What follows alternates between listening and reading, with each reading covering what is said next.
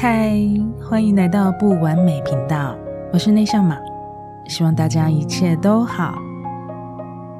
今天呢，这一集是有收到听众朋友讯息来提供给我的，想要来聊聊这个主题。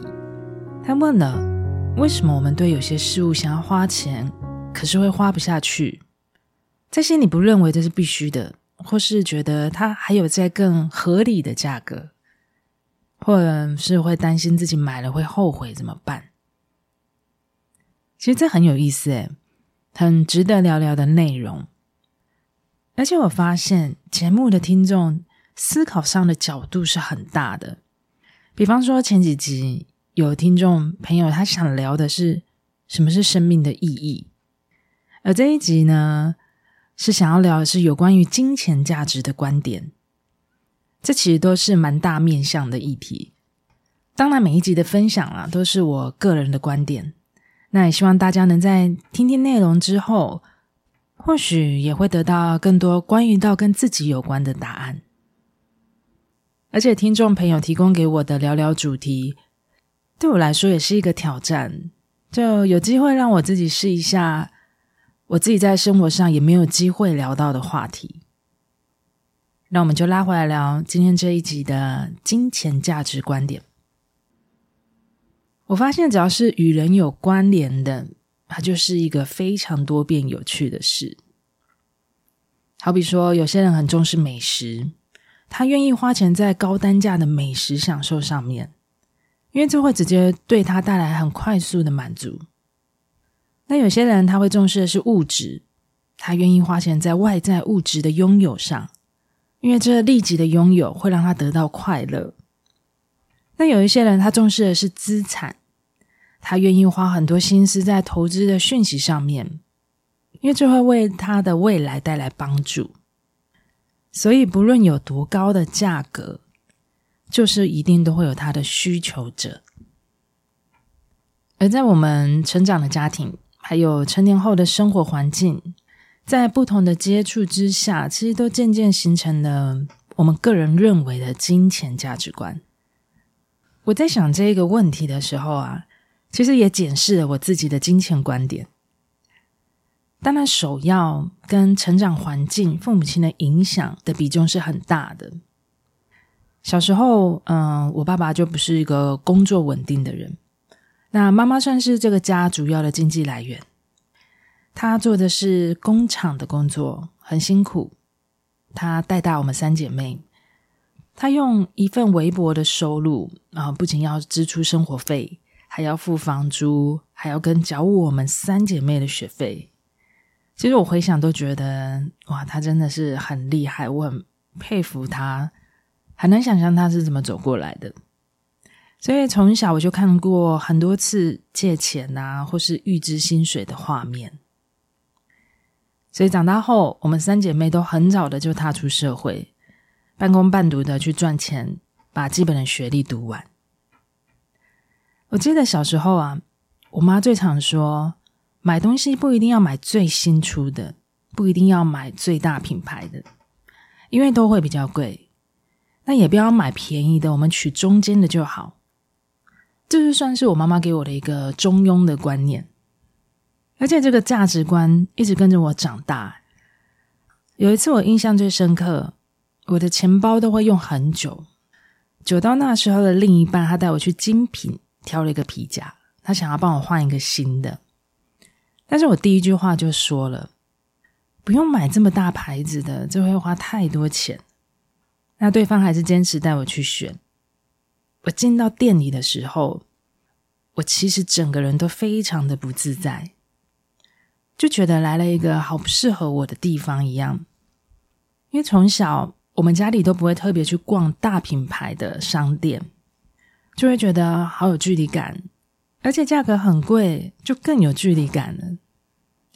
这个价值观只是变浅变淡哦，但是至今一样都还是在我身上。后来因为我自己在精品品牌当化妆品柜姐，才开始了解哦精品品牌的故事。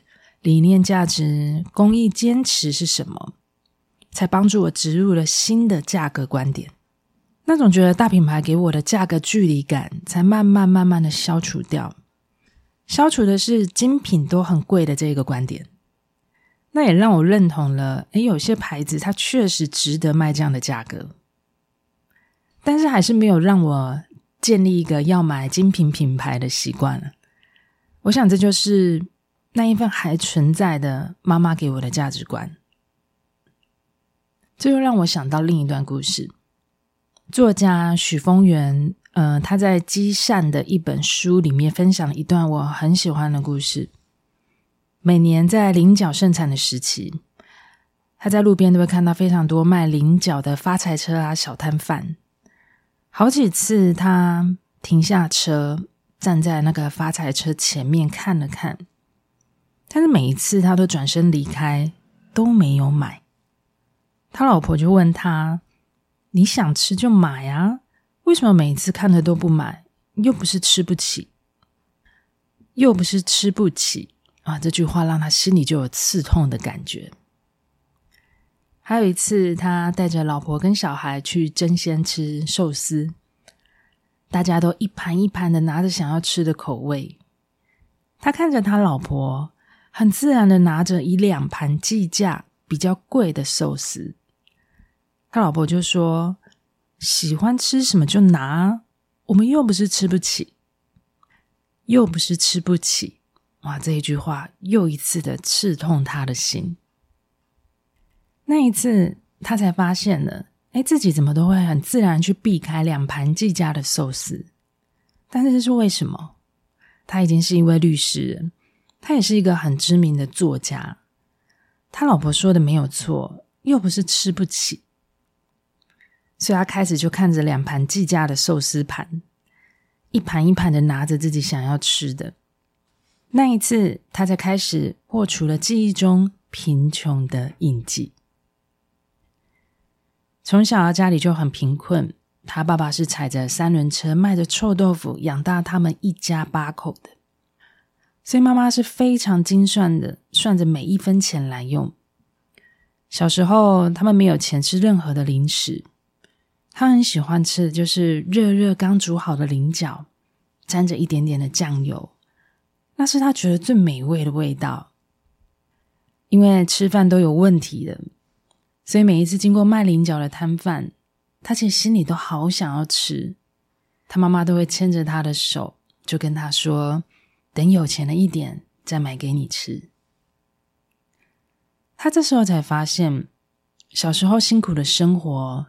让他长大后，就算是生活品质都已经过得很不错了，但是那一份童年贫穷的印记，却都还是跟着他。所以有一天，他在路边看到又有人在卖菱角，他一样的停下车。这一次，他一口气就买了五包。他才发现，原来菱角一包才卖一百元，那买五包也才五百。他买回去给事务所的助理，大家一起吃。他再一次的破除记忆中贫穷的痕迹。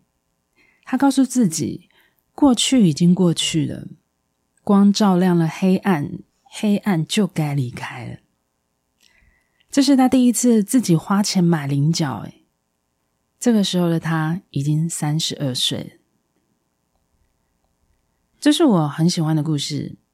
我那时候在看这一篇的时候，我整个脑中都非常的有画面感，整个心里都被触碰到，很感动的就流下眼泪。确实，所有一直影响我们的观点，都是存留在我们脑中那些过去的印记、那些回忆、画面还有感受。每个人在脑海中都存有自己的记忆印记，而这些印记影响着我们的价值观。影响着我们对事物在意的质量比重。无论是什么样的价值观点，都有它专属的记忆故事。其实想一想，也是蛮美的。有故事最美，至少它都是我们走过的记忆。最后，我分享演员白灵说过的一段话。他说：“做自己喜欢的事，我没有影响任何人。”就都是好事。这一集就聊到这里，希望大家也喜欢这一集的内容。如果你也喜欢我的节目，记得订阅我的频道，也请你记得帮我留下五颗星的评分，更请你们帮我个忙，分享给你们身边也需要的朋友。你们的行动支持鼓励是我最大的帮助。最后，非常谢谢你用你最宝贵的时间收听了不完美频道。我是内夏玛，我们下次见。